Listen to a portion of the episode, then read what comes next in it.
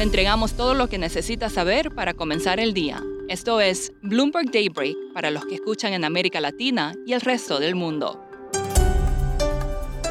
Buenos días y bienvenido a Bloomberg Daybreak América Latina. Es miércoles 4 de enero de 2023. Soy Eduardo Thompson y estas son las noticias principales. Esta mañana los futuros en Wall Street están nuevamente en terreno positivo, alentados por noticias de que China consideraría nuevas medidas de estímulo para desarrolladores inmobiliarios. Siguiendo con China, fuentes indican que Beijing estaría deteniendo sus enormes inversiones en chips como parte de su plan para competir con Estados Unidos. La causa sería que el resurgimiento del COVID está presionando el financiamiento. Las acciones de fabricantes de chips de Estados Unidos subían antes de la apertura. Hoy se publican las minutas de la reunión del 13 y 14 de diciembre de la Fed. Analistas esperan más claves sobre por qué se teme que la alta inflación pueda persistir. Hoy también se informará el índice manufacturero ISM de Estados Unidos. En Washington, el republicano Kevin McCarthy fracasó en tres intentos consecutivos para ser elegido como líder de la Cámara de Representantes, una señal de fuerte división en el partido opositor. Es la primera vez en 100 años que el líder no es elegido en la primera ronda de votación. En noticias corporativas, las acciones de Alibaba suben en Nueva York luego que China autorizó un aumento de capital de unos 1.500 millones de dólares para su filial Ant Co. Twitter dijo que flexibilizará una prohibición sobre publicidad política y la famosa administradora de fondos Cathy Wood aprovechó la baja en las acciones de Tesla para aumentar su exposición.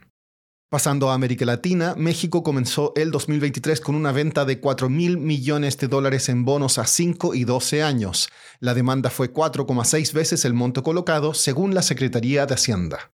El PIB de Ecuador creció un 3,2% en el tercer trimestre de 2022 frente al mismo periodo del año anterior y 1,7% trimestre a trimestre. La demanda interna compensó los efectos de tres semanas de devastadoras protestas en junio. Un portavoz del Departamento de Estado dijo que Estados Unidos no ha cambiado su postura hacia el presidente venezolano Nicolás Maduro luego de que la oposición en ese país eliminara el gobierno interino de Juan Guaidó. Estados Unidos sigue considerando que la presidencia de Maduro es ilegítima y solo reconoce a la Asamblea Nacional de 2015. En Argentina, el presidente Alberto Fernández dijo esta semana que buscará un juicio político contra el presidente de la Corte Suprema, Horacio Rosati. Carolina Millán, jefa de la oficina de Bloomberg News en Buenos Aires, nos explica el origen del conflicto entre estos poderes del Estado. En los últimos días de diciembre salió publicada la decisión de la Corte Suprema a favor de la, ciudad de Buenos Aires en una disputa por fondos provinciales que en Argentina se llama la coparticipación. Al ser un país federal, es el, gobierno nacional el que transfiere los fondos a las provincias y hace unos años el gobierno nacional decidió destinar fondos que antes iban para la ciudad de Buenos Aires, que eh, está bajo el control de eh, la oposición política, el intendente Horacio Rodríguez Larreta, y transferirle esos fondos a la provincia de Buenos Aires, que es una provincia muy importante porque ahí están la mayoría de los electores del país y eh, esa provincia es controlada en este momento por la coalición gobernante, por el gobernador Axel Kisilov, que tal vez lo recuerden porque fue el ministro de Economía de Cristina Kirchner. Entonces, la ciudad de Buenos Aires hizo un juicio por este tema y después de muchos años la resolución de la Corte Suprema fue justamente que el gobierno tiene que devolverle parte de esos fondos a la ciudad de Buenos Aires. Entonces, eh, Alberto Fernández su respuesta ha sido primero decir que no iba a acatar el fallo, luego decir que sí iba a acatar y hacer el pago con unos bonos, y ahora finalmente decir que va a hacer un juicio político a, a la Corte Suprema, al juez principal. Carolina, ¿tiene viabilidad este juicio político?